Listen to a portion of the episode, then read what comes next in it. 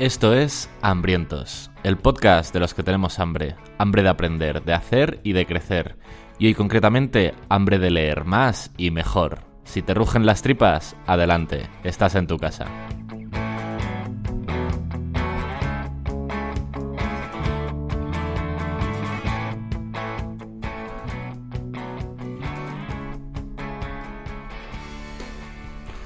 Pues nada, aquí estamos redoblando esfuerzos después del parón navideño. Eh, nos han tirado de las orejas y estamos grabando a todo pasto. Y estoy aquí muy bien acompañado con nuestro amigo Jorge. Hola Charlie, ¿cómo estás? ¿Quieres que diga la inicial de tu apellido como tú dices, Charlie M? Digo yo Jorge G. Claro, tío. Jorge G es que parece que te estás riendo, ¿sabes? Jorge G. Malísimo el chiste este para abrir pido boca. ¿eh? disculpas, pido disculpas a la audiencia porque se merece muchísimo, algo muchísimo mejor que mi participación en este programa en general. ¿Qué tal estás, Jorge G? Eh, estoy muy bien. Es la primera vez en la historia de Hambrientos que grabamos juntos en un mismo espacio. ¿Sí? ¿Es la primera vez? Claro, porque nosotros cuando empezamos Ah, ya estabas en estábamos ya Es verdad, separados. es Nuestros verdad. corazones están separados. Estamos ahora mismo en las oficinas de Marketing Paradise grabando juntos. Y además ha coincidido con seguramente el programa en el que menos de acuerdo vayamos a estar. con todo lo que eso implica. Hay cristales en la mesa, además. Ah, Yo me he aprovisionado de cosas a mi alrededor en la mesa por si tengo que lanzárselas, además de mis pullas verbales. Yo solo confío en mi velocidad de salida para salir corriendo ante cualquier pelea. Así que confiaré en eso. Y entiendo eh, que si estás escuchando esto y has oído que en la intro vamos a hablar de leer más y mejor, te preguntes cómo dos imbéciles pueden estar tan en desacuerdo con un tema así. Es Pero, verdad. eh, creo que te puede sorprender. Te puede Es sorprender. No, no tiene sentido estar en desacuerdo con leer. Bueno, sí, vamos a comprobar, vamos a demostrar que efectivamente hoy en día dos españoles pueden pelearse De- de, de lo que cualquier cosa. falta. De cualquier cosa. Eh, nos hemos propuesto, es verdad, vamos a dejarlo desde ya, que eh, hoy la idea no es que uno convenza al otro, porque los podcasts no se pueden ir a más de 25 horas de grabación. Hoy lo que vamos a hacer es cada uno dejar nuestra opinión y nuestra visión. Y lo que sí que queremos es que todos los oyentes dejen bien claro a quién apoyan y a quién no apoyan, ¿vale? Es decir, hay que dejar claro a quién apoyan y por qué no apoyas a Charlie cuando dejes tu comentario, tu reseña en los canales habituales. Bueno, anda, eh, voy, a, voy a pasar de puntillas por este, este primer ataque y cuéntame, ¿qué estás comiendo esta semana? Eh, pues a ver, estoy ya metido con el primer libro del 2021, Hábitos Atómicos. Uh, mamá. Y tengo que decir, llevo muy poquito, pero la realidad es que todo lo que me está contando es algo, son conclusiones a las que yo ya he llegado. ¿Eso significa que yo puedo ser el gurú de James Clear? No vamos a contestar a eso. Cada uno que saque sus propias conclusiones. Yo solo digo Pero- que a mí lo de James Clear ya me suena. Me- a ver, Creo que estoy muy agresivo por el podcast que es, pero a ver, papanatas, ¿cuántas páginas, cuántas páginas llevas? Llevo 60 páginas. Hay, hay cosas chulas, Vale. ¿eh? O sea, llevo 60 páginas y ya ha empezado a salir lo de tener en cuenta la identidad y partir de tu identidad para los hábitos, que me parece como buen foco y tal. Habla mucho de sistemas nada más empezar, de no leer libros sino convertirte en lector, cosas que ya yo he dicho con otras palabras y que cualquiera se puede ahorrar el libro teniéndome un poco en mente. En, en, tu, en su entorno de amigos, ¿no? Claro. Tío, ¿te puedes creer que seguramente lo que menos me gusta del libro o lo que menos me descuadra es la parte de la identidad? Que va. Te lo genial, juro. Pues genial, así nos pegaremos. Otra vez. Perfecto. vale. ¿Y tú qué? ¿Con qué andas? Pues yo, mira, bueno, en realidad hace bastante poquito del último podcast que grabamos, así que no hay gran diferencia. Eh, estoy grabando en mi penúltimo día en mi antiguo trabajo, por así decirlo, en mi penúltimo día como autónomo, así que estoy hasta las orejas con eso. Y mm, después de eso empieza una nueva vida que ya adelantaste, de hecho. Una nueva vida en me sal- salto al vacío, la, la oscuridad. La oscuridad después del calor de autónomos, ¿no? Como estábamos hablando antes, que ahí fuera hace frío. Es verdad. Ah, Habiendo sido ya autónomo, no sé dónde cojones puede hacer más frío. No hay nada más al norte. O sea, es, es la, la muralla de Juego de Tronos cuando la pasas, con lo que llamaban los salvajes son los autónomos. O sea, no hay nada más al norte después de eso. Así que malo será que no llegue a algún sitio que haga, yo que sé, que esté templado o que me den una manta, ¿no? Y, y el desembarco del rey al, al sur del todo, se- que es lo más caluroso, El con visitas a la playa, sin duda, el funcionariado, al que de todo el respeto, sinceramente no aporta nada a este sistema. O sea, mm, es complicado. Tengo funcionariofobia. Bueno, pues ahora que todos nuestros oyentes funcionarios Han dejado este programa. han dejado una reseña en iTunes diciendo que Jorge G es imbécil y que mejor no escuchar a estos A ver, ineptos. no, no es una crítica directa personal al funcionario individual, sino a todo el sistema funcionarial que es perverso, incoherente, ineficiente y mm, vergonzoso. Eh, claro, el caso es que eh, nadie me acusaría a mí de ser fan de esta rama laboral, pero me- ya me dan ganas de hacerte un poco de balanza y de defenderles a capa y a espada. No hagamos eso. Vamos a tirar para adelante. Vas a tener muchísimas oportunidades para darme palos. De Em, hoy no vamos a poner audios porque se va a quedar un programa largo y nos lo reservamos para el siguiente, ¿vale? Pero sí recordamos que en el 611 13 58 68, el mismo teléfono está en hambrientos.es. Eh, tienes la oportunidad de mandarnos un audio. Mm, vi- Viendo cómo nos estamos calentando el morro cada vez más, pues más para pegarnos que para alabarnos. Pero Sí. todas son recibidas. Y las pondremos, por supuesto. Y mm, si nos quieres contar cualquier cosa o decirnos la mítica de libro, personaje y cita, ¿era la otra? Libro, personaje y cita favoritas, pues eso, 611 35 611 13 58 88. Eh, hay que decir que han llegado muy buenas eh, opiniones del último programa. Es decir, el programa especial diseño ha habido gente a la que le hemos abierto los ojos. No voy a decir que le hemos cambiado la vida, ni voy a decir que somos sus nuevos gurús. Eso que lo digan ellos. Pero sí que es verdad que ha gustado. Ha gustado. Vale, vale, me, me, me mola, me mola. Venga, vamos al lío. Vamos al lío. El valor de la lectura y cómo leer se llama este programa. Charlie, ¿por qué hablamos de esto? Mm, Vale, pues em, aunque nos vamos a centrar, eh, corrígeme si me equivoco, en cómo leer más y cómo leer mejor, porque damos por hecho que todos estamos de acuerdo en que leer es ventajoso, eh, vamos a empezar abriendo un poco ese melón. ¿Por qué hablamos de leer más y leer mejor? ¿Vale? Y eh, hay una cita que me mola mucho de un yankee que leo todo lo que todo lo que publica, que además vamos a dejar en las notas del programa el artículo del que saco la cita, que viene a decir, lo más importante que puedes hacer por cualquier objetivo es hacer el trabajo. La segunda cosa más importante que puedes hacer es leer libros sobre cómo hacerlo mejor. Y creo que resume bastante bien porque hablamos de esto. En general, eh, lo vimos en el programa de la práctica deliberada, la lectura es una forma cojonuda de acceder a mentores o a experiencia que tú todavía no tienes a la hora de resolver pues cualquier problema o área a la que le quieras meter caña en tu vida. ¿No? ¿Cómo lo ves tú? Sí. Eh, es verdad que eh, hay. O sea, creo que no. Que, yo creo que también es verdad porque no nos lo enseñan. Pero cuando tú empiezas a leer por tu cuenta, que es casi cuando sales de la universidad, al final cuando sales de la universidad es el momento en el que ya se acabó eh, la lectura obligatoria. Si ni siquiera haces la universidad, acaba todavía antes. A los 18, si tú no quieres leer nada más, puedes no leer absolutamente nada más en tu vida. De hecho, diría que en la universidad yo por lo menos tampoco tuve mucha lectura obligatoria como tal, si De- es que tuve algo. Depende de la carrera, pero Ya, sí, a ver. ser. A ver, depende de la carrera. Si vas a hacer farmacia, pues a lo mejor no tienes como lectura de léete este libro. Vale. Pero con poco que tal, sí que por lo menos algún libro te mandan. Vale. Y en el instituto seguro. Hasta los 18, Ahí no te libras. Ahí no te- Bueno, a ver, leer tienes que leer. Si estás en la universidad y no quieres leer, o sea, es imposible, ¿vale?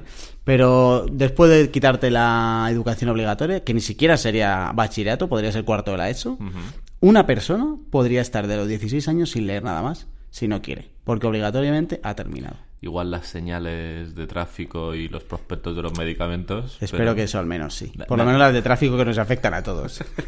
Pero mm, no- sin necesidad de leer nada muy enriquecedor. No, efectivamente. Y eso es una mierda. Porque claro, ya no es que termines de leer muy pronto, es que nadie te enseña a leer. Y entonces, ¿cuál es el problema? Que no sabes leer. Estamos leyendo, solo nos hacen leer novelas, donde no tienes que memorizar nada, solo tienes que demostrar que te lo has leído, que es el trabajo intelectual que te piden, demostrar que te lo has leído, ni siquiera que lo has entendido, ni que has sacado conclusiones, ni nada de eso. Y entonces yo creo que no sabemos leer. Y hoy queremos hablar de cómo leemos nosotros que eso es importante, por lo menos para evitar olvidarlo, que es un clásico. De me he leído 12 libros y no me acuerdo del libro. Me acuerdo un poco de la sensación y de un par de ideas, pero eh, no te quedas con el libro. Y eso no es porque leas eh, mucho o porque leas rápido, sino porque lees mal, que es un poco por donde queremos tirar. Vale, y eh, esa es una de las partes por las que queremos tirar, ¿no? La de cómo leer mejor, ¿no? por así decirlo. Sí. Y otra de las partes es cómo leer más. Vale. Y eso es. eh, para eso eh, creo que hay que responder a dos grandes preguntas. Bueno, una pregunta y la otra es más bien una afirmación. Una es ¿por qué lees? ¿Vale? Porque aunque seguramente nosotros nos centremos un poquito más en lectura de no ficción, vaya, eh, esto aplica también a lectura de ficción y a cualquier tipo de lectura, a priori. Aplica más a no ficción, pero yo creo que puede aplicar a todo. Yo creo que puedo aplicar a todo, pero es más relevante en no ficción porque Sí. no necesitas acordarte de una novela o sacar cosas accionables de una novela, ¿no? Eso quizá entonces en la parte de leer mejor, pero en leer más puede ser muy enriquecedor leer... mm, a ver, siempre me lío. Leer ficción eh, puede ser enriquecedor y vamos a dar muchos consejos para leer más que pueden ir bien en esa línea. A lo que voy, que igual me estoy yendo un poco por los cerros de Úbeda, es que tienes que saber por qué lees, porque es imposible leer si no te interesa. Y mm, me gusta mucho empatarlo, lo digo prácticamente en todos los podcasts, lo de must to have, necesito tenerlo, y nice to have, estaría bien tenerlo. A todos nos han vendido un poco la idea sexy y muy gurú de leer muchos libros, de, de ser, tener una biblioteca gigante y tal, pero es que si no funciona para ti, estás perdido, no, no hay nada que rascar. Entonces, creo que hay que partir un poco de esta pregunta. ¿Por qué lees y qué quieres conseguir con la lectura? Y creo que hay eh, una especie de eh, ego lector. O sea, de- 100%. como que se presume de lo leído. Literal. Que dices, "Mm, no entiendo muy bien exactamente qué ahí. Yo sí, yo sí que lo entiendo perfectamente, ¿no? Es señalización pura y dura. Claro, pero que si lo piensas no tiene sentido eh, asociar que alguien lee mucho con que alguien es más listo, ¿no? Sí, pero... No debería, vamos. Pero igual sí que... Igual los que de verdad leen mucho y bien sí que correlaciona. Igual no que eres más listo, pero... Joder, nosotros vamos a dedicarle un programa a esto porque si lees mejor puedes conseguir mejores resultados. Sí, ¿no? eso seguro. eso Entonces, seguro. igual sí que hay cierta correlación en ese sentido, lo que pasa es que es como muy postureo, lector, ¿no? En plan... Yo, de hecho, eh, estoy intentando pasarme a los libros, como he comentado en otros programas, porque es una de las latas que vamos a abrir ahora, en qué formatos leer, eh, porque si no parece que no leo y que soy un pringao.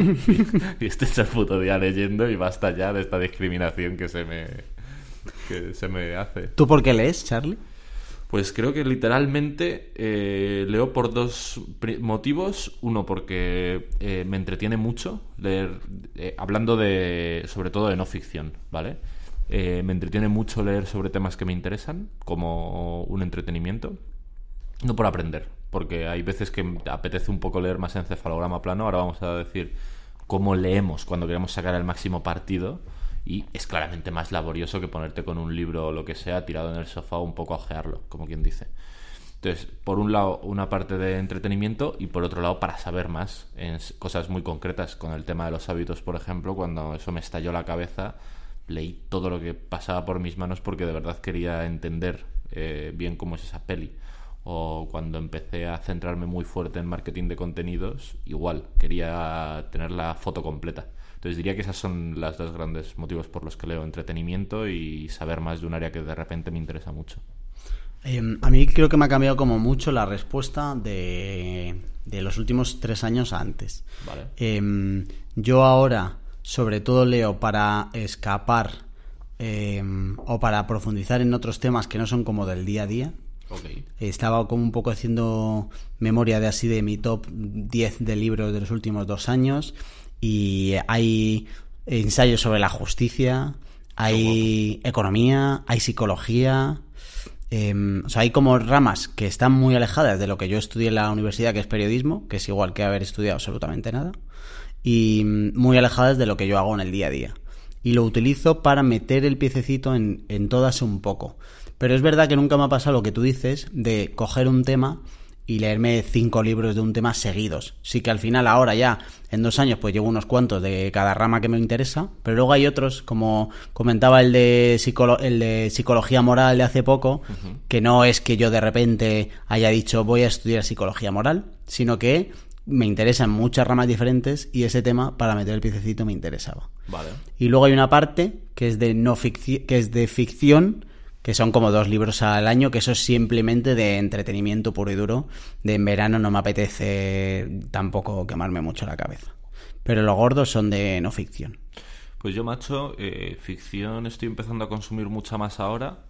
Eh, me, estoy adelantando un poco, lo vamos a mencionar luego porque eh, hasta siempre desde bastante pequeño empecé con cómics que me la introdujeron así mis padres a lo en el vicio de la lectura con cómics de Spider-Man. La verdad es que yo estoy muy agradecido porque no tenía ningún interés en leer antes de eso. Luego me convertí en un lector muy adicto. También creo que lo hemos comentado en algún programa que en cuanto me da algo en la cabeza no puedo parar de hacerlo. Entonces, pues si pillo una trilogía de fantasía, me obceco y no puedo parar de leerla pero me tiene que dar el gusanillo. Y ahora estoy empezando a leer mucha más ficción porque estoy escuchando audiolibros a saco, cuando estoy en el coche, cuando estoy dando un paseo con la perra en general. Y para ese tipo, para audiolibros me es mucho más cómodo algo que es ficción, que no necesito seguir un hilo muy concreto, que si me pierdo algo tampoco me importa. Ya. Es curioso, ¿eh? Porque a mí también, yo creo que también leo de la costumbre que tuve de pequeño. Yo me acuerdo de pequeño que me llevaba la canguro que me cuidaba a la biblioteca todos los viernes por la tarde. Qué fuerte. Y cogía tres libros y me los leía y, al y a la semana siguiente volvía a dejarlos. Y mi padre me ha contado que no me podía castigar de pequeño porque me daba igual. Yo me metía a la habitación como un friki y me ponía a leer. Y estaría feo que te castigara sin leer, claro, ¿no? Claro, eso dice él. Dice, hombre, deja ahora mismo ese libro y cógete la consola, pero ahora mismo. Así te enseñaré una valiosa lección de vida, pequeño Jorgito. Efectivamente. Yo hacía eso. Ahora, pues castigado y no sale. Bueno, pues nada, pues me voy. Pues me voy a la habitación y me avisas para cenar. Y ya está. Así era. Es curioso, ¿eh? Pero es verdad que, joder, desde pequeño sí tiene la costumbre de leer. Sí, es una luego, Pero luego es verdad que yo creo que ahí le, hace mucho daño a la lectura lo que nos hacen hasta, hasta que terminamos el instituto. ¿eh? Literal, literal. Bueno, venga, vamos a tirar. Venga, pues siguiente ahora pregunta. que hemos eh, respondido un poco porque nos parece un tema interesante para tratar en el podcast, eh, vamos a ir con el siguiente punto en la escaleta, que es en el primero en el que empezamos a tener fricciones importantes Jorge y yo, que es en qué formato leer, ¿vale? Y vamos a concretarlo casi un poco. Eh, Jorge es fan acérrimo de los libros y a mí en verdad lo de leer libros me toca un poco las pelotas, ahora lo estoy intentando más, pero es solo por darle en el boquino a él principalmente. y yo soy muy muy fan de post y artículos y similar. Hay muchos formatos más, pero principalmente para no ficción yo creo que son los más tochos, ¿no? Sí, yo quiero decir que yo soy pro libros, pero no antidigital. Vale. ¿vale? O sea, aquí no deberíamos estar en desacuerdo. Sé que estás como loco para que empiecen a volar las cosas, pero eh, aquí no. O sea, yo eh, me gustan más los libros como formato para leer, también por los momentos cuando leo.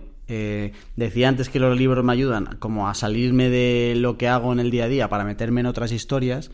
También me ayudan para salirme del ordenador donde estoy en el día a día y meterme en otra cosa diferente. Ya. Pero eso no significa que yo no tenga un montón de contenido pendiente para leer en formato digital que no me lo leo porque no, porque no, ¿sabes? Pero sí que mm, yo creo que el formato debería ser como lo de menos. Hay una parte en digital que puede estar muy chula, que es eh, la de ir marcando lo que tú eh, destacas dentro del ebook y luego poder llevártelo a otro lado y tal, y al final lo que tú tienes montado, pasarlo del físico al digital a lo mejor es más complicado, la gestión del conocimiento como tal, ¿vale? Pero em, es más como que... O sea, yo creo que el formato tiene que ser independiente. Tú estás ahora mismo con los dos formatos y puede ser perfecto. Yo lo que no tengo es como el hábito o la costumbre o las ganas de eh, leer en formato digital, más allá de lo que necesito. Vale, a mí justo efectivamente me pasa un poco al revés y eh, pensando un poco en este punto para el podcast, creo que puedo hacer una diserción, voy a intentar que sea más o menos justa, de las ventajas de un formato y otro. Eh, me, dan ganas de empezar a decir bullshit de los libros, pero de verdad voy a intentar ser imparcial. ¿Vale? Y creo que eh, la mayor ventaja de los libros es que se pueden desarrollar ideas con mucha más profundidad y se puede entender todo, toda la amalgama de ideas que hay en torno a la idea central, porque casi todos los, libros de no ficción tienen como una idea central, una estrella polar a la que miran, y luego la van acompañando de subideas o ejemplos que apoyan esa idea. Eh, creo que eh, eso te ayuda a tener una claridad más amplia sobre este tipo, pues sobre la temática que pillas, y creo que es una ventaja. Y creo que los artículos tienen la ventaja de eh, sintetizar mucho las ideas. Eh, un artículo de 4.000 palabras es ya un artículo muy largo y un libro de no ficción cortito son 60.000 palabras. La diferencia es gigante.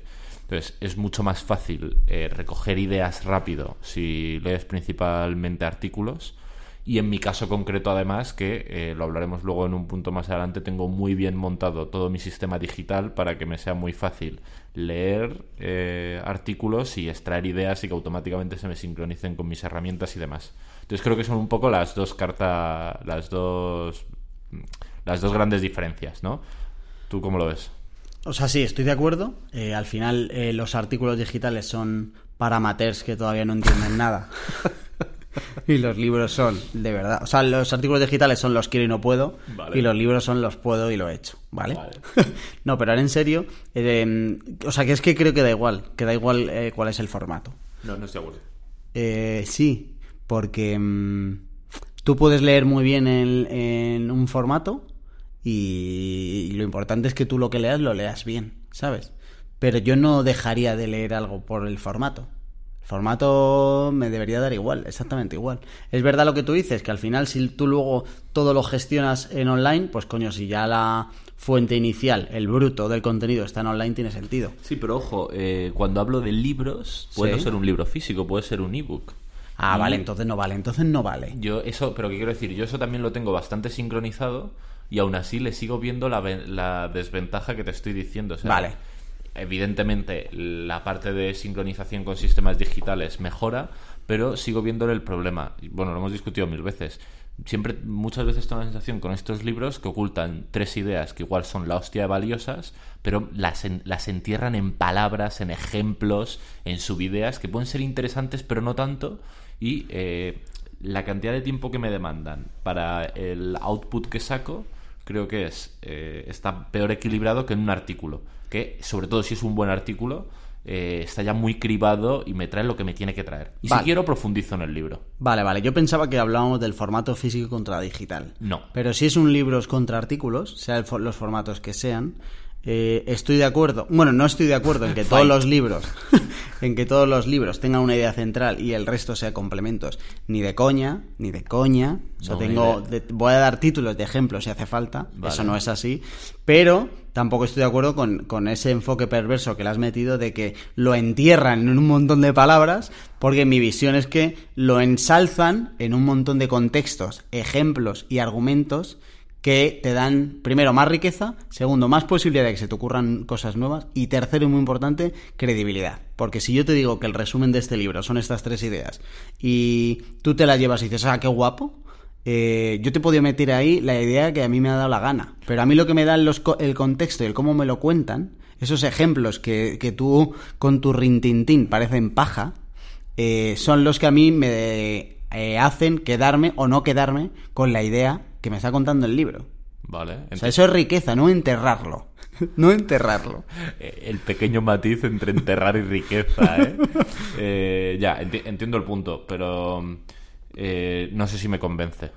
O sea, veo valor en lo que dices, pero no sé si es un peaje demasiado caro a pagar sobre todo cuando estoy empezando a profundizar, igual si ha profundizado en un tema, de hecho, con todo el tema de hábitos, por ejemplo, eh, me lo he zampado primero de libros y luego me pasé a artículos. Quizá hubo algo más de entreveteado, pero más o menos fue eso. Pero cuando estoy empezando a profundizar en un tema, todavía no sé si me interesa tanto el tema como para... ¿Sabes lo que te digo? Y al, al final, la parte que me estás diciendo de credibilidad pues yo que sé, un poco de autoritas de toda la vida del señor, ¿sabes? Sí, pero depende mucho del libro que te estés leyendo. O sea, si al final tú tienes un libro, un- una idea, lo que tú dices, de una idea central, y te haces 350 páginas solo con la idea central, lo que pasa es que ese libro no tendría que haber existido. Pero eso es un libro malo. Pero no, no estoy de acuerdo. Mira, el que dejé un poco que, joder, nadie, creo que nadie lo acusará de libro malo, el pensar Sí. rápido, pensar despacio de Daniel Kahneman, literalmente es una idea central muy tocha, que es tenemos un sistema 1 y 2 que funcionan de maneras distintas y luego es- son todos los capítulos diciéndote en distintos ámbitos cómo trabaja ese sistema. ¿Sabes lo que te digo? Sí. Y son como 500 y pico páginas, es un megatocho. Efe- es- efectivamente, como te habla de cómo funciona ese sistema en muchos contextos y desde muchos ángulos, pueden parecer que son ideas distintas.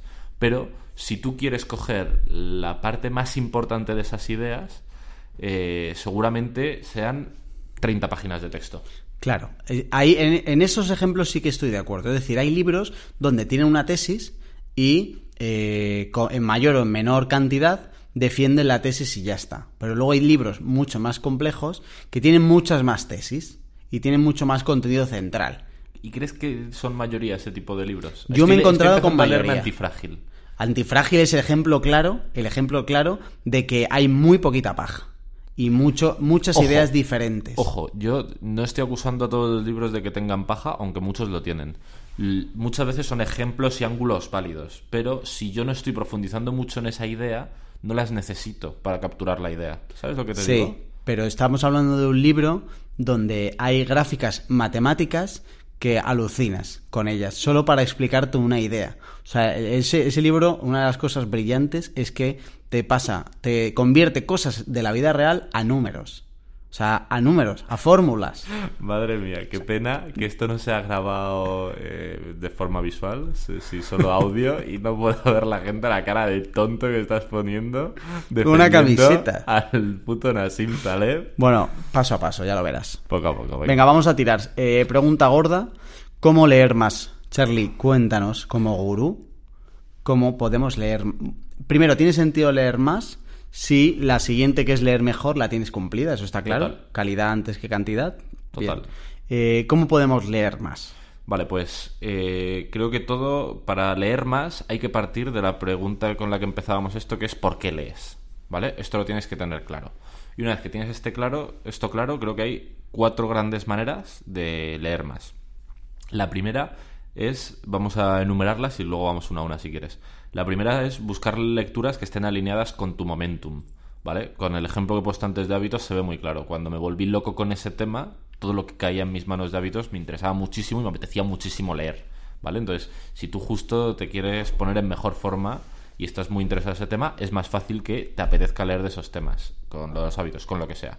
Si encuentras momentum, es mejor. Antifrágil ahora, yo no estoy en un momento en el que diría que me va, o todavía no veo claro que me vaya a afectar de forma directa, pero el libro está siendo muy interesante, o sea que no es eh, requisito imprescindible, pero puede ayudar a leer más. Buscar lecturas alineadas con tu momentum. El segundo punto es, no solo lees, escucha. Y para eso me valen los podcasts y los audiolibros que ya lo hemos mencionado un poco antes. El tercer punto es acaparar lecturas, ¿vale? Y ahora profundizamos en él. Y el cuarto es mantén el compromiso bajo. Y con este también hemos discutido largo y tendido off micros en muchas ocasiones, así que volveremos a discutir. ¿Cuál, cuál te apetece que entremos? Dale, dale al primero y de ahí tiramos. Bueno, pues el primero ya lo he resumido, efectivamente, de buscar momento, así que puedo ir con el segundo. si Espera, quieres. entonces le voy a dar un palo. al Ah, vale, vale, vale. Eh, creo que el, el que estén alineados con tu momentum tiene sentido si tú te has dibujado tu momentum primero. Es decir, si tú estás en un momento en el que, oye, eh, quiero este año quiero aprender más sobre pintura. Entonces sí que tiene sentido. Pero eh, yo compro, defiendo mucho que sí o que no. Que no, que no. Vale, pues entonces explícame cuál, cuál es lo del momentum entonces. O sea, quiero decir, enti- entiendo un poco el punto, pero creo que eh, no tiene que ser tan premeditado, ¿sabes? Eh, yo qué sé, por ejemplo, mm, hace poco he estado leyendo un montón, un montón, un montón de eh, personalización en email y en web, ¿vale? A través de que de un post llega a otro post, que llegue a otro post, que me suscribí en una página yankee y hablan de esto, de automatización y personalización. Y de repente el tema me ha interesado un montón y eh, he visto en dos proyectos en los que lo podía aplicar. Entonces, me ha empezado a interesar más y tenía muy buen momentum, porque podía, lo que leía, podía empezar a estructurarlo para aplicarlo. Y no me lo había planteado ya, antes. Vale, vale. Vale, pero entonces el, el, el, cuando tú hablas del momentum te refieres a eh, que el libro que tú vas a leer está alineado con algo que a ti te interese de antes de empezar a leerlo, ¿no? Mm, o que, o que te interese mucho en ese momento, Sí. o que tengas aplicación práctica temprana a las ideas que vas a leer. Vale, vale, pues entonces sí me sirve para darte el palo. Ah, vale. Eh, yo defiendo mucho el, la lectura sin premeditación de ningún tipo. Es- yo Hay un artículo que tú me has pasado y es, no lo vamos a nombrar, pero es alguien al quien ya, a quien ya odio profundamente y que es el anti-Jorge por completo, que habla de que eso no tiene sentido y que tú tienes que tener premeditado qué quieres sacar del libro incluso, como que qué quiero sacar, si no he empezado ni a leer. Eh, pero yo a lo que voy es que si no, libros como Antifrágil no Nunca te los lees nunca. Estoy de acuerdo. Y creo que eso también es valioso. Lo defiende un montón Joan Tubau, que es muy gurú para nosotros. Que, eh, bueno, en sus últimos emails, ¿no? Eh, hablaba de perseguir al gato, que una historia que habla en uno de los emails, Sí. que es leer simplemente por interés y por. Y estoy de acuerdo. Eso es interesante, pero no te ayuda a leer más, de ninguna manera. Eso, en todo caso, te dificulta a leer más. Porque eh, te vas a encontrar con muchos callejones. Pero ¿y cómo te ayuda a leer más el momentum? porque tienes un interés. Entonces, eso te fuerza a que tengas más ganas de leer. Con Antifrágil, por ejemplo, me está pasando un poco. Eh, estoy leyéndolo con menos avidez que he leído otras cosas porque no tengo ese momentum. Y me lo voy a acabar y me está gustando mucho. Pero es lo que te digo. Creo que eso es muy interesante y te ayuda, en todo caso, a leer mejor. lo que tú dices, esa lectura curiosa, esa lectura por querer saber más. Pero no creo que te ayude a leer más. Claro, pero entonces ahí hay un poco más de motivación, de que puedas estar un poco más motivado si tu momentum se alinea un poco más con el libro, ¿no? Claro, sí, sí. Pero tampoco tiene que ser garantía leer más. Poquito cogido con pinzas. No, ¿de ¿No? verdad lo crees? ¿Que es Sí. con pinzas? No, hombre, cuando estás como muy hipeado con un tema, es más fácil que quieras devorar. Sí, pero que no estoy de acuerdo con que si no estás eh, súper interesado en el tema, vayas a leer menos, ¿sabes? Yo en realidad leo lo mismo. Yo, en mi caso personal, leo lo mismo. Igual es que todavía no has cogido un tema con interés y has empezado a leer un poquito. en No, serio. no lo sé. O sea, sí que tengo. Bueno, es verdad que puede ser que me cueste menos el arranque. O sea, que al final, cuando yo cojo libros que llevas 100 páginas y estás enganchado de que te parece de verdad que te explota la cabeza, igual puede ser un poco más fácil el arranque. Pero bueno, a ver, tiene sentido eh, que si estás más motivado, leas más. Ya está, vamos a dejarlo ahí. Tiene sentido. Te lo he comprado al final. Eh, no, iba, no iba de convencer, pero 1-0, hermanos. Vale, eso respecto al primer punto. El segundo punto creo que también es evidente y que tampoco da lugar a mucha discusión. Si quieres consumir más, aunque, insisto, seguramente lo más importante sea consumir mejor, pero si quieres consumir más, además de leer, escucha, porque hay en muchos momentos en los que puedes escuchar y no puedes leer. Eh, yendo a hacer la compra, en el coche, paseando a la perra o patatas. Yo aquí estoy muy de acuerdo en que la parte de escuchar eh, se hace complicado si estás escuchando cosas complejas. Ya, o sea, de no ficción ya es como el primer paso, ya más complicado. Pero si te coges un libro denso o complicado, escucharlo se te va a hacer mucho más complicado el, el asimilarlo. A mí me ha servido para ficción, me Claro. parece la hostia, y para no ficción me ha servido para cribar. Ajá. Me he puesto, eh, concretamente no tanto para libros, porque a mí leer libros eh, me cuesta bastante y me, y me tiene que molar mucho, pero eh, ha habido libros que me he empezado a escuchar en audiolibro, he dicho, me molan las ideas que hay aquí atrás, lo voy a parar y voy o a comprarme el libro o a investigar sobre esto o tal, como puerta de entrada, y otros a desecharlos, Rollo tráiler, ¿no? del palo, del palo literal. Vale, vale, vale. ¿Vale? Eso el segundo punto de cómo leer más. El tercero, y aquí creo que estos dos últimos son un poco más interesantes. Acaparar lecturas, ¿vale? Que también lo hablaremos después. Esto es eh, un sesgo de disponibilidad de manual. Si tienes libros por todos lados, artículos que leer por todos lados y eh, en general disparadores para leer por todos lados, vas a leer más. Es inapelable. Si te llevas un libro en el metro para ir a donde vayas, es más fácil que leas que si no lo tienes. Si tienes un libro en la mesilla, es más fácil que leas que si no lo tienes, etcétera. Entonces, eh, si te vas al formato libros, creo que es muy interesante comprar muchos libros o, si no te quieres gastar la pasta, irte a la biblioteca y pillar muchos libros, aunque luego igual no te los vayas a leer y retornen a la biblioteca o incluso si lo has comprado termines regalándolo o leyéndolo dos años más tarde. Pero tener mucha disponibilidad de libros creo que es muy bueno y si prefieres leer en formato artículo como yo, eh, amasa muchos artículos en la herramienta en la que leas. Yo lo hago en Instapaper y en general pongo relativamente bajo el listón para que entre Instapaper. Luego ahí pego un cribado muy fuerte y si no me está molando mucho, lo archivo y me olvido de él. Eso, ahí tienes toda la razón. Estaba pensando y a mí me pasa lo mismo. Qué fácil entra eh, el contenido en formato digital a pendiente me lo voy a leer y qué fácil sale en plan de esto, esto no me da nada. Y arreglado. Pero eh, a mí me... Antes estaba un poco en guerra, macho, porque eh, amasaba muchos artículos, ¿vale? y como que eh, ya como había hecho ese pequeño paso ya me sentía un poco en la obligación de leerlo o consumirlo o profundizar un poco más y ahora me he vuelto mucho más nazi intento que me entre mucho más y eh, me cuesta mucho menos descartar y creo que me ayuda mucho a tener en general bastantes lecturas y, y, leer más y cuando hay veces que algo se me... Hace poco, ¿eh? justo creo que fue anoche, tenía 6 o 7 artículos de unos tíos que de Reforts, que son unos yankees de tema de startups muy, muy tochos, que hicieron su top 15 de los artículos que más le habían flipado en 2020. Y me hice una visual y me capturé como 7 u 8. Y uno me flipó y los otros seis me estaban costando, pero joder, es que esos tíos son putos dioses. Era como. Su criterio es muy. Y al final he cogido y los seis los he metido en un paquete y he hecho al archivar. Y como en la herramienta esta, cuando busco información sobre algo, tiene un buscador, igual algún día vuelven a mí. Pero de entrada he pasado de ellos y al saco. Em, esta parte de digital también ayuda mucho a elegir como tus fuentes recurrentes. ¿sabes?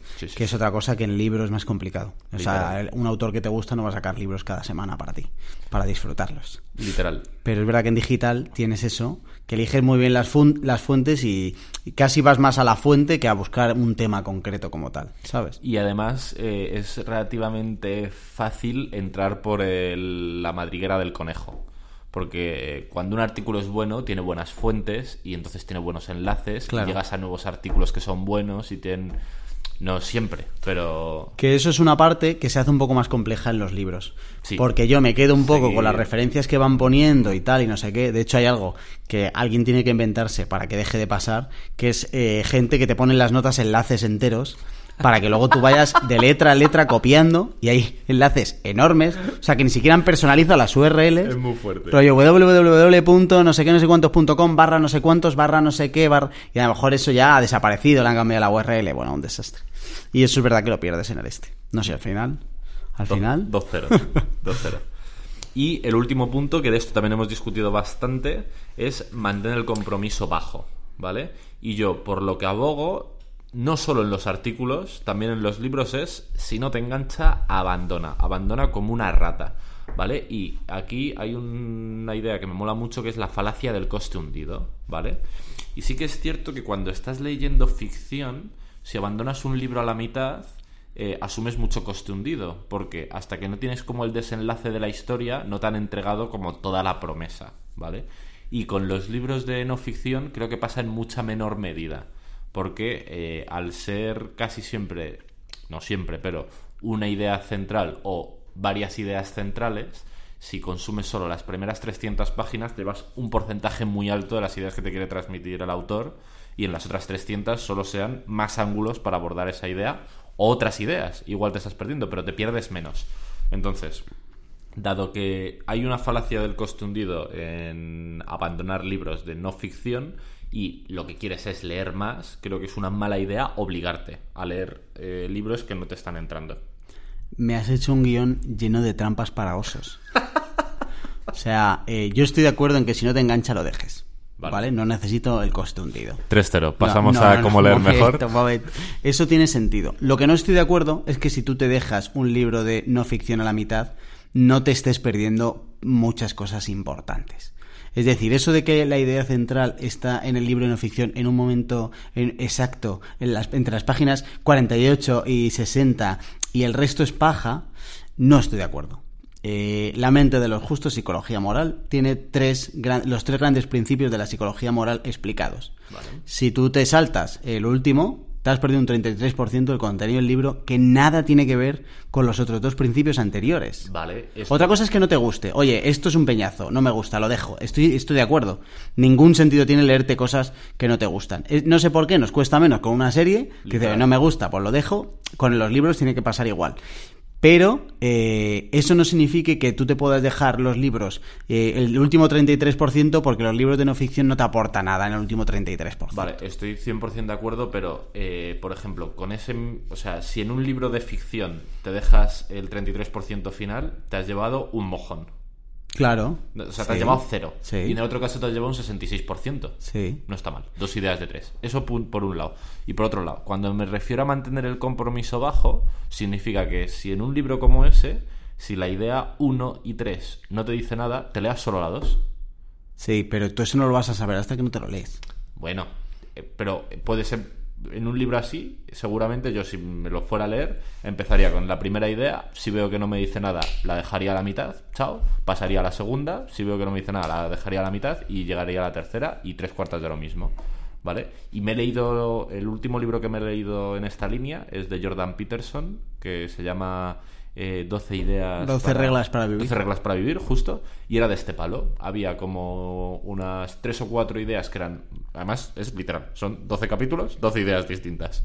Eh, 3 o 4 ideas eran muy interesantes. Dos o tres se salvaban. Y el resto eran, mm, a mi juicio, nada interesantes. Entonces, iba. Que no, siguiente. Que no, siguiente. Que no, siguiente. Y me habré leído. De, he tomado muchas notas, me ha gustado. Pero me habré leído del libro el 40%, el 50%. Yo creo que es un poco también cómo lo afrontas. O sea, yo lo enfrento, los afronto con un enfoque diferente, es decir, hasta que no lo lea no voy a saber si me parece interesante y cuando me lo he leído, pues a lo mejor no me apetece. O sea, creo que hay un trabajo que sí que es importante y ahí estaremos de acuerdo, que no está en ningún sitio y es qué libros eliges leer. yo hace mucho que me arrepiento de eh, haber empezado a leer un libro. Y creo que eso también es porque hay un trabajo, igual que el, filtro de lo que me entra por digital eh, es muy ligero, soy muy drástico con los que me leo en off. Entonces, eh, cuando ya has hecho un poco el trabajo de, oye, este libro, mm, psicología eh, moral, eh, de todos los que hay, este es el que más me puede encajar, cuando tú haces el ejercicio antes, pues es más fácil. Si los coges a la ligera es más fácil que te equivoques.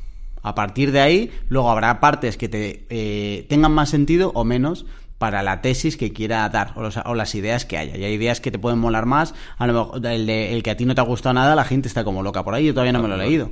Entonces, para uno puede ser mejor o para otro puede ser peor, está claro. Pero eso no significa que eh, los libros se utilicen como el bazar de Marrakech, donde ahora me cojo este y este otro y tal. Eh, teniendo claro que estás acertando. ¿Sabes? Como que yo voy con el enfoque de me va a gustar el libro de al principio hasta el final, si me ha gustado un 80%, me parece que es un buen libro y tú como que ya arranques del enfoque de voy a partirlo, que, o sea, que entiendo, ¿eh? Y hay mucho por ahí, y yo hay muchas cosas que leo que van por ese estilo de coge el libro y mírate el índice, y en el índice según las ideas arranca por aquí, ahora por allá. Depende del libro, un libro con 12 capítulos muy independientes tiene sentido, un libro como Antifrágil, como lo empieces a la mitad sin haber leído el otro, olvídate, porque es que hace referencias hasta libros anteriores, ya no capítulos anteriores, hasta libros anteriores. Entonces creo que depende mucho del libro y de lo que estés dispuesto a leer. Estoy de acuerdo, pero ya te digo, eh, siendo sobre todo que, además justo el ejemplo que tú has dicho de ya has hecho un cribado por el libro, has decidido que este esto lo has comprado, es muy fácil que el compromiso lo tengas por las nubes y no quieras eh, concederte a ti mismo esa derrota, ya. decir me he equivocado. Entonces, sobre todo si estamos hablando de cómo leer más, creo que es importante mantener esa mentalidad de compromiso bajo y si crees que no es para ti, aunque duela un poco, no te va la vida, pero aunque duela un poco, estar dispuesto a dejar de fumar. creo que también me influye que soy bastante idiota en, lo, en general, en general eh, pero en los temas que estoy leyendo. Es decir, que al final eh, me meto en disciplinas donde yo entro desde la ignorancia absoluta Y cuando empiezas de un nivel cero, cualquier cosa te aporta bastante, Ya, te parece verdad. interesante y, y- y te parece nuevo, ¿sabes? Si ahora me cogiera algo de temas donde estoy más eh, metido, pues evidentemente mi criterio sería más contundente, decir, oye, 100%. eh, ¿sabes? Entonces a lo mejor eso también influye. Cuando, pero también es verdad que cuando ya controlas un tema, controlas más las fuentes y controlas más las referencias y te puede ser más fácil elegir, claro. 100%. Vale, pues hemos terminado estando más de acuerdo de lo que pensaba en general en cómo leer más, ¿no? Por desgracia. Esas, sí, porque golea, golea. Esas serían eh, nuestras cuatro recomendaciones para leer más, ¿vale? Y vamos ahora con seguramente una de las partes que más chicha tiene, La porque chicha. leer más es de amateurs, leer mejor es de profesionales, ¿vale? Cualquiera que esté escuchando el podcast puede pensar que podría haberse saltado los primeros 45 minutos de este podcast. Efe- 100%. Pero se perderían muchísimos matices y muchísimos contextos. Y seguro que cosas que has dicho tú a alguien la sonado y la bombillita ha dicho, ¡enda, coño! Qué- qué y de ahí salen cosas, joder. Qué manera ruin de llevarme a tu terreno. Es la diciendo, magia de los detalles". Joder, Charlie, has, has hecho aportes muy buenos. si no los escucharan. Bueno, lamentable. Venga, va, ¿cómo leer mejor? Vale. Carlos, Martínez. Eh, en mi opinión, hay tres, tres ideas principales para leer mejor. Eh, vamos a ir de al revés de cómo las tenemos en el guion casi, que son de más intuitivas a menos intuitivas. ¿Te parece? Vale. La, la, base de leer mejor es tomar notas. A ver, todo esto empieza en por qué lees, ¿vale? Yo, por ejemplo, cuando me has preguntado, Jorge, que por qué leía yo, te he dicho, una parte es por entretenimiento y otra parte es porque quiero saber más, para aplicarlo o lo que sea. Si estás leyendo por entretenimiento, igual no necesitas tomar notas, porque las notas lo que te va a hacer es que las ideas se te fijen mejor, que te tengas mejor acceso a ellas, que tengas tú tus propias ideas si es por entretenimiento igual ni siquiera lo necesitas, ¿vale? Entonces, esto hay que... Y, ojo, tomar notas está muy romantizado, yo soy muy fan, pero es jodido. Y, y claramente, si te obligas a siempre que lees tomar notas, eso va en contra de leer más, porque es una dificultad añadida. Cierto. Entonces, eh, creo que es muy importante volver al punto inicial de por qué estás leyendo eso que estás leyendo en concreto, ¿vale? Si estás leyendo algo para sacarle el máximo jugo, tienes que tomar notas, macho. Porque si no, es muy fácil que pase un poco sin, sin pena ni gloria por tu vida y se quede en nada. Sobre todo si no tienes momentum encima. Si es algo que no vas a aplicarlo en nada próximamente, no tomas notas y es algo que estás leyendo para, para aprender, es que estás frito. No vas a sacarle nada de partido. Se me ha ocurrido un tuit para eh, lo de tomar notas. Cuatro objetivos de tomar notas. Uno, eh, retener. Vale, Dos, entender. vale. Tres, aplicar. Y cuatro, almacenar. ¿Qué te parece? Te cambiaba el orden. No, no los he puesto en Ah, orden. vale, vale. Pero son como cuatro Sí. que tienes que... Ha sido un tuit ayer improvisado. Pero tiene sentido, ¿no? Diría que es almacenar, entender, retener, eh, poner en práctica. Vale, vale. Vale. O sea, lo hagas como hagas, al final las notas te tienen que ayudar a las cuatro cosas. Literal, literal. Y no, no- no- te iba a decir, no estoy de acuerdo, pero todavía no sé si pensamos diferente. Eh, en que tengas que... eh, bueno, sí, sí, ya ha salido este tema. En que tengas que eh, leer cosas que vayas a aplicar en ese momento, ¿eh?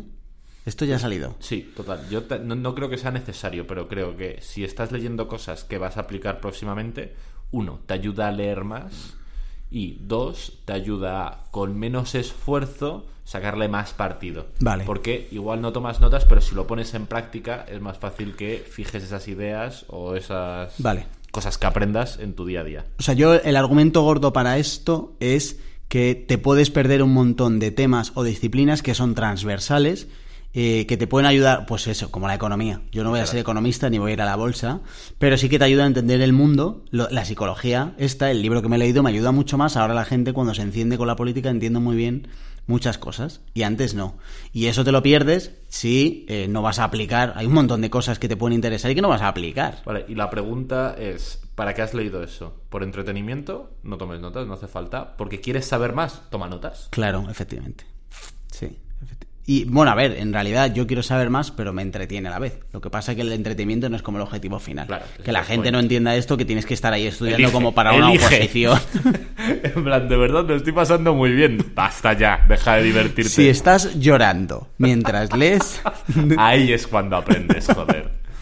Vale, entonces, de toma de notas ya hemos hecho un programa, pero bueno, por dar unas pinceladas, eh, bueno, igual lo profundizo un poco más eh, cuando hablemos de nuestro proceso de lectura, ¿no? Venga, sí, Vale, vale. pues me lo ahorro. Vale, esa es la primera idea que es muy obvia y muy evidente. Es laborioso, pero funciona, indiscutiblemente, para leer mejor, ¿vale?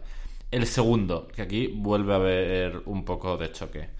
No tienes que leer en orden, porque no es ficción, la mayoría de los libros, con permiso de, Antri- de Antifrágil, a- aparentemente el libro más importante detrás de la Biblia en la historia de la humanidad. Cada vez que se diga antifrágil en este podcast, nos vamos a tomar un chupito de tequila. Vale, Y vale. los oyentes también. O sea, a partir de ahora ya. Hay que escucharlo Una en botella, casa y claro. sentado en una silla por lo que La gente la veo con la petaca ya en el metro, ¿eh?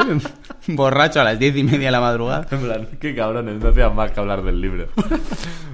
Te- creo que deberíamos hacer un especial de Antifrágil cuando me lo termine de leer. Por- no, no lo creas. O sea, Eh, lo sabe por todo el mundo. esto. Todo el mundo lo sabe. Antifrágil para mejorar tu vida se va a llamar. Vale, vale, vale, vale. Pues, eh, en mi opinión, la mayoría de los libros de no ficción no estás obligado a leerlos en orden ni a leerlos enteros. Porque cuando hablamos de leer mejor, principalmente lo que estamos hablando es de capturar las ideas y fijarlas en tu cabeza, en tu día a día, en tu ideario, lo que sea. Entonces, buscando ese fin, eh, no entiendo que eh, no es necesario leer en orden ni leer todo. Uf, que depende más grande hay aquí, porque es que eh, cuan- hay, yo muchos libros de no ficción eh, solo se entienden si vas de principio a fin. Y vuelvo a lo mismo. Si eliges qué capítulos te lees, te pierdes las oportunidades de eh, encontrar un montón de ideas que ni siquiera están relacionadas con lo que estás leyendo, eh, pero que te surgen cuando te entran en la cabeza ideas diferentes. ¿Cuántas Vale. veces nos habrá pasado que estás hablando de algo con alguien y por algo que te ha dicho sale otro tema Es verdad. secundario? Pues eso pasa en la cabeza con todo lo que tú te vas metiendo. Que al final va un poco también lo que, va- lo que dice tu Bao ahí es tú lee de cosas en general y nunca sabes qué output te va a salir de ahí. ¿Cuántas veces salen cosas no relacionadas? Ahí es a donde voy. Claro, lo que pasa es que aquí también hay un coste de oportunidad. Si tú tienes mucha disponibilidad de lecturas interesantes, eh, estás eh, leyendo cosas que puede que te lleven a buenos sitios, pero hay un coste de oportunidad gigante porque estás dejando de leer otras cosas. Sí, pero no es garantía de que no estés siendo interesante. O sea, tampoco se trata de meter en tu cabeza cualquier cosa. O sea, eso no significa que tú mañana tengas que leer el marca todos los días porque nunca se sabe cuándo Claro, te viene la idea. ¿Qué ideas increíbles estarán ocultas detrás de la comida de Ronaldo de ayer? Claro, claro. Yo lo que voy es que como empieces a picar y a partir eh, los libros de no ficción, con esto me interesa, con esto no, esto no sé cuántos, puede que te estés perdiendo cosas que en sí mismas son interesantes, pero que además tengas el bonus Vale. de que te lleven a otros vale, sitios. Esa es como mi teoría. Pues aquí puedo llegar a comprarte un poco. 2-1. A mí me faltan puntos por ahí. Pero, eh, venga, vale, te la doy, te la doy. Vale, y el último gran punto creo que es eh, muy contraintuitivo, pero que es muy interesante, ¿vale? Y se podría resumir en lee distintos libros o distintos artículos o distintas temáticas de forma simultánea.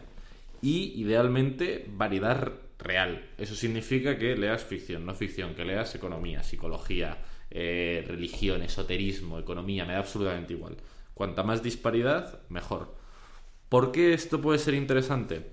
Porque según la teoría de las restricciones, que es una teoría no muy conocida pero muy interesante, dejamos un artículo por si quieres ampliarlo en las notas del programa, eh, la teoría de las restricciones habla y prueba que eh, si lees en paralelo distintas temáticas, lees más y lees mejor. ¿Por qué? Lees más porque la gente se piensa que el principal... La, la teoría de las restricciones, por hacer un spoiler muy rápido, lo que viene a decir es que eh, en cualquier sistema hay un cuello de botella o un eslabón más débil, en- si fuera una cadena, por fuerza.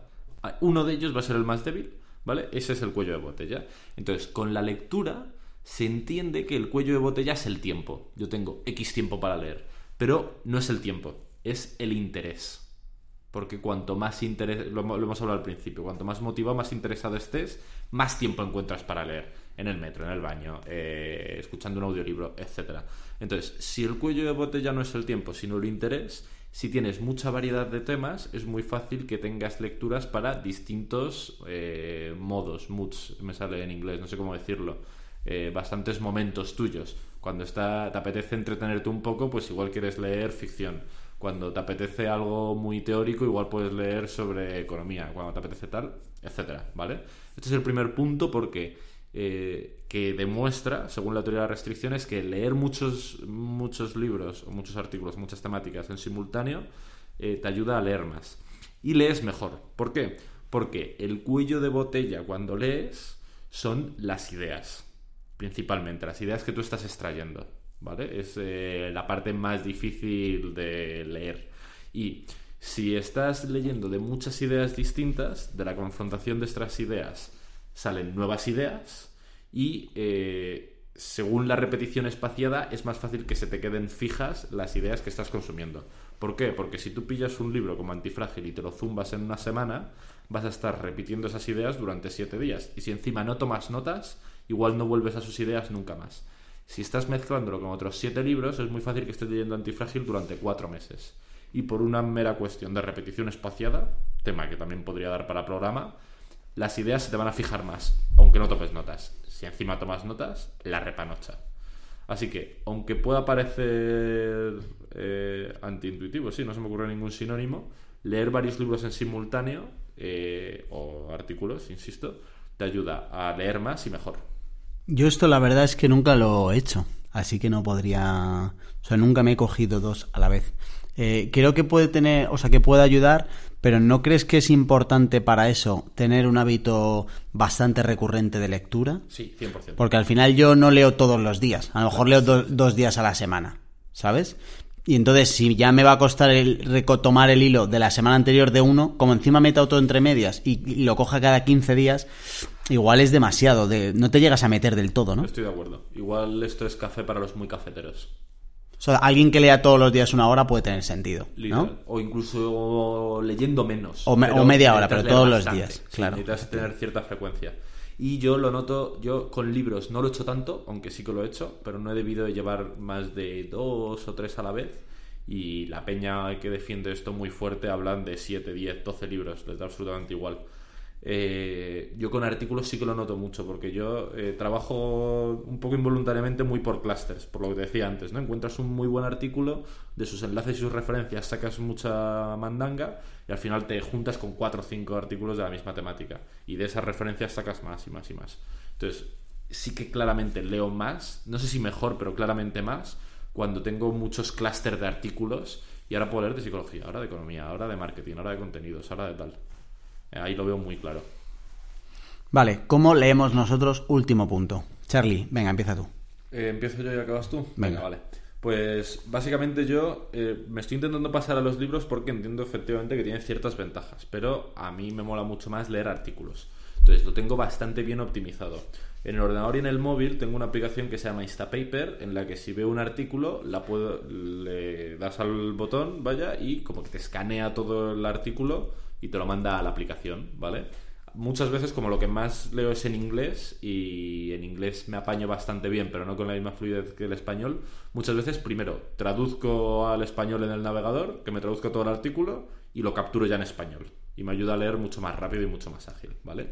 Y en este Instapaper se van acumulando las cosas. Pum, pum, pum, pum, pum, pum, pum, pum.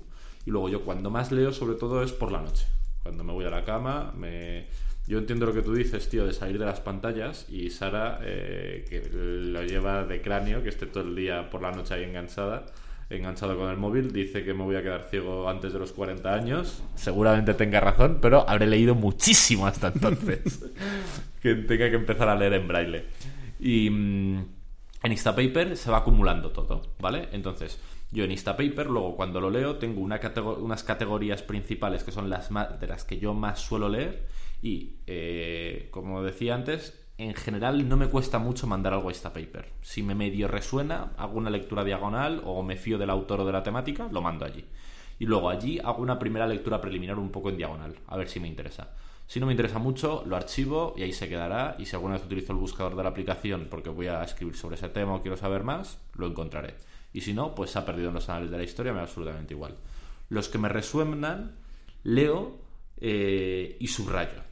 ¿Vale? Y con una aplicación que se llama readwise.io, eh, todas esta, todo este subrayado y todas estas anotaciones que hago automáticamente son enviadas a la aplicación una vez al día por la noche, a la aplicación que utilizo para tomar notas, que es Room Research. ¿Vale? Entonces, eh, yo leo, me quedo con las ideas, una vez que he terminado el artículo y lo he subrayado, lo envío a la carpeta correspondiente dentro de la aplicación y me olvido de él. Y cuando entro a Room Research, a mis historias, eh, me salen en las últimas páginas creadas todos los artículos que yo he enviado. Además, en la aplicación puedes eh, trucar un poco cómo te lo mandan y me lo manda con el título, con la URL, con todas las notas subrayadas, con todas las notas que he puesto yo, etcétera. Y ahí ya empieza el proceso de transformación de los brutos. Ya lo hablamos en el programa de gestión del conocimiento, pero bueno, básicamente yo tengo tres tipos de notas en mi aplicación. Las notas índice, cuando una temática es muy grande, son notas que hablan un poco de esa temática, pero sobre todo distribuyen a otras notas. Dejaré una foto de una nota índice en las descripciones del programa para que podáis ver, un poco más claro a qué me refiero. Los brutos de artículos y libros, que son estas notas que se crean en automático con las ideas subrayadas. Y luego las notas de mis propias ideas, que casi siempre chupan de varios artículos. Entonces yo tengo una idea muy... Con... Esas notas de ideas son las más interesantes y son como los átomos, un poco en un artículo igual hay seis o siete ideas y de repente yo eh, saco una. De hecho, en el último programa dejamos un dejamos eh, una captura de una nota que era de este tipo, que era algo así, si no recuerdo mal, como eh, crea, si quieres montar un negocio online, crea una plataforma en vez de un cohete.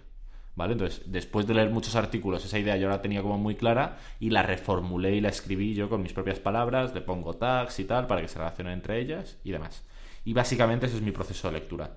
Eh, en artículos filtro muy poco, eh, hago un repaso en la aplicación por si me interesa o no, si no me interesa descarto rápido, si me interesa profundizo más y luego todo el sistema se sincroniza para que me llegue muy fácil. Creo que este programa queda perfecto complementando al número 4, gestión del conocimiento, sin duda. Tengo dos, dudas. Eh, uno, comentabas que leías en el móvil. Sí, casi siempre. Vale. Y dos, ¿no notas que al leer antes de acostarte ¿Tu cabeza está demasiado activa para que luego te cueste poco dormirte? Duermo como un tronco, tío. Eh, Sara mis, respetos. Sara se cachondea de mí porque hay veces que jura, yo no lo sé porque me quedo dormido, pero ella jura que ha visto, me ha visto meterme en la cama y al lanzar la sábana una vez metido, yo quedarme dormido antes de que me toque. lo jura, ¿eh? puedo poner un audio suyo diciendo yo, Sara de Veda, doy, soy, doy voz, testigo. Es que... Em, hay mucha gente que recomienda, o sea, el, el, clásico recomendaciones para dormir bien es quítate las pantallas una hora antes y lee un libro, pero yo si me pongo a leer, mi cerebro se pone a pensar y si mi cerebro se pone a pensar me cuesta luego mucho al cerrar el y ya no leo antes de dormir porque yo me voy bastante más eh, enchufado, incluso que leyendo la, viendo la tele. O sea, viendo la tele yo no hago ningún ejercicio cognitivo. O sea, estoy, claro, estoy como un tonto viendo la tele y ya está. Pero leyendo, claro, haces mucho más ejercicio. Total, claramente. Pero yo no tengo ningún problema con eso. Estoy pensando, el, como Instapaper se puede tener en todos lados, también leo mucho, mucho en el ordenador. Eh, pero donde más leo es en el móvil, en empezar a intentar leer en la tableta, que no sé si por al ser más grande no sé si será mejor. Pero no sé, como que el móvil es eh, muy... es una utility muy cómoda, lo tienes siempre en medio. Eh. Puede que si tuvieras una tableta leyeras más. No sé si mejor, pero igual lees la más. La tengo, la tengo, pero. Bueno, la tiene Sara, vaya, pero me lo he planteado. Lo voy a intentar, mira, de lecciones de, tareas para esta semana. Vale, yo voy a probar lo de los dos libros a la vez, a ver qué pasa. Venga. Eh, a ver, mi sistema de lectura es. Como si el mío. Como si alguien tuviera 90 años, exactamente igual. es que es muy fuerte. A mí me fascina tu sistema, tío. Charlie tiene el sistema del Millennial y yo tengo el sistema de generación X hacia arriba. Sí. Eh, yo, eh, bueno, en digital quería decir que eh, tengo un montón de artículos pendientes que puede ser que más antiguo lleve cuatro años ahí pendiente de que me lo lea tranquilamente. Estoy pensando en coger y borrarlo todo. No creo que vaya a mi vida a cambiar para mal. Eh, y luego tengo, estoy apuntado a alguna newsletter. Lo que me está pasando a mí, y, se lo, y lo digo por si alguien más le ayuda, es que me genera mucha tensión porque son cosas que están pendientes de leer en sitios donde yo entro a menudo. Entonces, cuando yo entro al email y veo las newsletters, me genera tensión. Y me he quitado muchas newsletters de golpe. Una de las claves, eh, estoy dándole muchas vueltas a esta idea últimamente, eh, que viene del concepto este de David Allen de GTD, Get Things Done, ¿vale? Que una de sus movidas que te dice es que eh, enfocado a tareas, pero que aplica mucho a gestión del conocimiento, es que tienes que tener una bandeja única, ¿vale? Todo que haga embudo en un único sitio que esté destinado a esa labor, ¿vale? Y yo con, con el tema de lecturas ya lo tengo bastante en Instapaper, pero con el tema de ideas que tengo yo eh, no lo tengo tan fácil, ¿vale? Porque veo cosas en, tweet, en Twitter que las puedo mandar a Instapaper, pero es que son 280 caracteres, no merece la pena. Veo cosas en general por ahí, en una newsletter tal, que no tengo como un sitio muy claro donde mandarlas. Y estoy ahora dando una vuelta a eso, en plan, ¿dónde puedo yo unificar que si tengo una idea, la tire ahí, me olvide de ella, siempre en el mismo sitio y pueda, cuando tenga un hueco, pueda mirarla. Porque ahora tengo una conversación de WhatsApp de una persona que me bloquea hace un montón de tiempo a la que le voy mandando mis movidas. Tengo los guardados en Twitter. Tengo eh, pestañas en Run Research. Tengo el email. Tengo el Instapaper. Tengo como mil sitios. Y es justo lo que tú estás diciendo te da mucha angustia si sobre todo es un tema al que tú entras a hacer otras cosas. Claro, es que yo tengo un email y entonces entra ahí todo y cuando entro algo veo, ya me ha llegado el no sé qué, negrita, el pendiente, el tal, que cuando lo piensas dices, ¿qué más da? Si ni siquiera tienes que responderlo, ¿sabes? Solo tienes que leerlo. Pero te, agobia, te angustia. Sí, me genera tensión. Sí, sí, sí, sí, Efectivamente. Bueno, total, que entonces yo eh, pues leer en digital. perdona, otra tarea para ti. Sí. hacerte con una bandeja única. Sí. O, bueno, no, yo quiero sacar de ahí o sea, es que eso no son correos para mí, ¿sabes? Lo que quiero es sacar esa parte. Claro, claro, pero con bandeja única no me refiero a una bandeja de correo. O sea, centralizar todas esas cosas que te llegan y quieres hacer un sitio donde tirarlas y ya gestionarlas cuando vayas a gestionarlas. Claro, y que yo sea el que decida que voy a ver qué hay ahí, no que me, me, ataque a mí. Efectivamente. Vale. Em, entonces, la parte digital bastante abandonada. Eh, y entonces lo que hago es, eh, la parte off, me cojo un libro, esto creo que ya lo conté, así que voy a ir muy rápido. Eh, el que no se haya escuchado los programas anteriores no me merece ningún respeto, o sea que los dejo aparte. ¿vale? Espabila, oyente. meto una cuartilla, un cuarto de folio en formato tarjeta, que son más fuertes. llamarlo cuartilla ya es de viejo. Me falta decir un blog. Cojo un blog. Eh, y eso lo utilizo como marcapáginas. Entonces, siempre que leo voy con un boli. Bueno, en general siempre llevo una hoja y un boli en el, en el abrigo para cuando se me ocurren cosas. Y entonces, em, las notas que salen de lo que estoy leyendo van a la cuartilla directamente. Y entonces lo que hago es que al final del año tengo un montón de cuartillas. Una vez cada seis meses cojo todas las cuartillas y las paso a un blog de notas. Para primero revisitar todas las ideas que he leído Segundo, resumir lo que ya he resumido, si se puede resumir más. Y tercero, almacenarlo todo en, un, en una libreta y no en tarjetas que se pueden perder. Y con eso revisito las ideas mínimo una vez al año, que me he leído ese mismo año. Que es muy bueno para la repetición espaciada. es que si no, las pierdes para siempre. Y de ahí luego me salen cosas nuevas, claro. Y luego entonces ya tengo un blog de notas y cuando quiero revisitar lo que leí de no sé qué, pues entonces ya sé dónde tengo que ir. El reto es pasar esas libretas a digital que eso es lo que tengo pendiente de gestión de conocimiento. Que si no recuerdo mal, está pendiente para dentro de un par de fines de semana. ¿Cuántas libretas tienes, tío? Eh, no son tantas porque al final no son tantas notas las que me llevo. Y tanto tiempo el que llevo leyendo no ficción. Llevaré tres años.